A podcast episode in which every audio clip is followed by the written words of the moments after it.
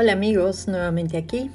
Soy Malena Guamán, una mamá real que como tú buscó ayuda en su momento y que ahora está aquí contigo compartiendo información y recomendaciones prácticas para convertirte en una mamá o papá efectivo a la hora de educar a un niño con trastorno de déficit de atención con hiperactividad.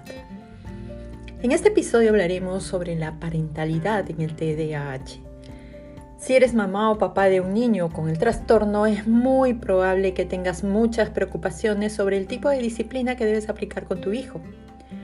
Posiblemente te sientas abrumado con los consejos de crianza, tienes miedo de actuar y no actuar de ciertas maneras con tu hijo debido a lo que escuchas de los expertos. Crees que todo el destino de tu hijo está en tus manos. Intentas evitar que tu hijo experimente angustia, frustración, fracaso por temor a que dañe su personalidad o su autoestima. Muchas veces te sientes impotente porque no sabes cómo responder ante ciertas conductas o porque lo que funciona en muchos niños no funciona con él. Quizás pierdes la paciencia y terminas lastimando para luego sentirte culpable. Si te pasa todo esto, es posible que estés frente a una parálisis parental. Es importante que te relajes y confíes en tus instintos y el conocimiento que tienes de tu hijo lo estás haciendo bien, todos los padres lo hacen. Los estudios sobre la crianza de los niños desde el punto de vista científico es muy importante para poder recoger información de estrategias efectivas que nos pueden orientar sobre cómo promover el crecimiento y el desarrollo saludable de nuestros hijos y tratar de ser los mejores padres que podamos ser. Pero no todo depende de eso, sino también de la genética de los niños. Los niños no son pizarras en blanco, ya nacen con características innatas y el 10% de ellos nacen con innumerables trastornos del neurodesarrollo. La evidencia de esto lo puedes ver en los hermanos. Son criados por los mismos padres, sin embargo, tienen diferencias y características inherentes y lo que funciona en uno no funciona en el otro.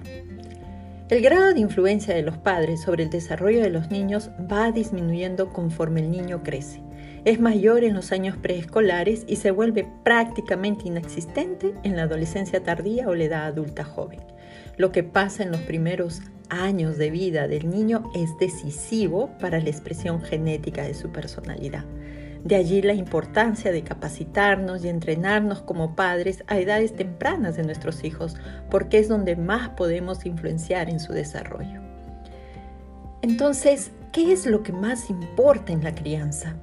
Es que te conviertas en un gran observador de tu hijo. Míralo, contémplalo, identifica sus necesidades, cómo siente, cómo se comunica, cómo aprende, qué le interesa, cuáles son sus motivaciones, qué lo frustra. ¿Cómo reacciona frente a la frustración? ¿Cómo enfrenta los problemas? Ese conocimiento es vital, nadie te lo va a dar, solo lo tienes tú que vives con él. Tú eres el experto y nadie sabe mejor que tú lo que él necesita para llegar al éxito. Confía en tu intuición, en tus habilidades como padre, en el conocimiento íntimo que tienes de tus hijos y luego brinda protección los niños con TDAH tienen un riesgo de 3 a 5 veces mayor de experimentar accidentes o intoxicaciones que los otros niños. Así que protégelo.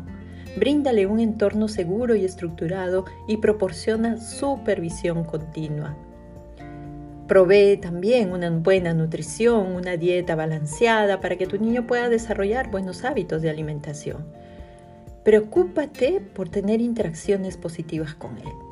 Cuanto más joven, más importantes son las interacciones para promover su desarrollo. Estas deben ser interacciones cálidas, afectuosas, alentadoras, que le brinden un entorno agradable, estructurado, predecible, respetuoso y positivo para el aprendizaje. Pero no solo te preocupes en el entorno del hogar, sino también en el entorno externo.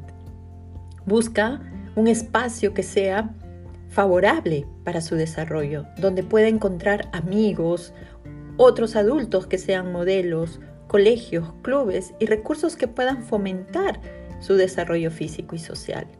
Vigila las relaciones de tu hijo. Supervisa cuando tu niño interacciona a través de las redes sociales. También anímalo a jugar, a hacer ejercicio de rutina para poder mantener un peso adecuado y tener un bienestar general. Y finalmente, algo muy importante, Cuida de ti mismo. Un niño con TDAH necesita un padre saludable, estable, regulado. Busca recargar tus energías con actividades recreativas, deportivas, yoga, meditación u otras que te ayuden a sentirte bien. Mientras tu hijo esté protegido, bien nutrido, en un entorno cálido, estimulante, positivo, guiado y acompañado, habrás proporcionado un ambiente lo suficientemente bueno para que florezca. Bien, hasta aquí lo que tenía preparado para compartirte en este episodio. Espero que la información brindada te sirva para ponerte en acción y convertirte en ese papá o mamá que tu hijo necesita para llegar al éxito.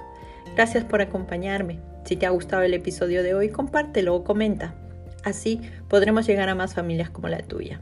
Te esperamos en el próximo episodio. Hasta entonces.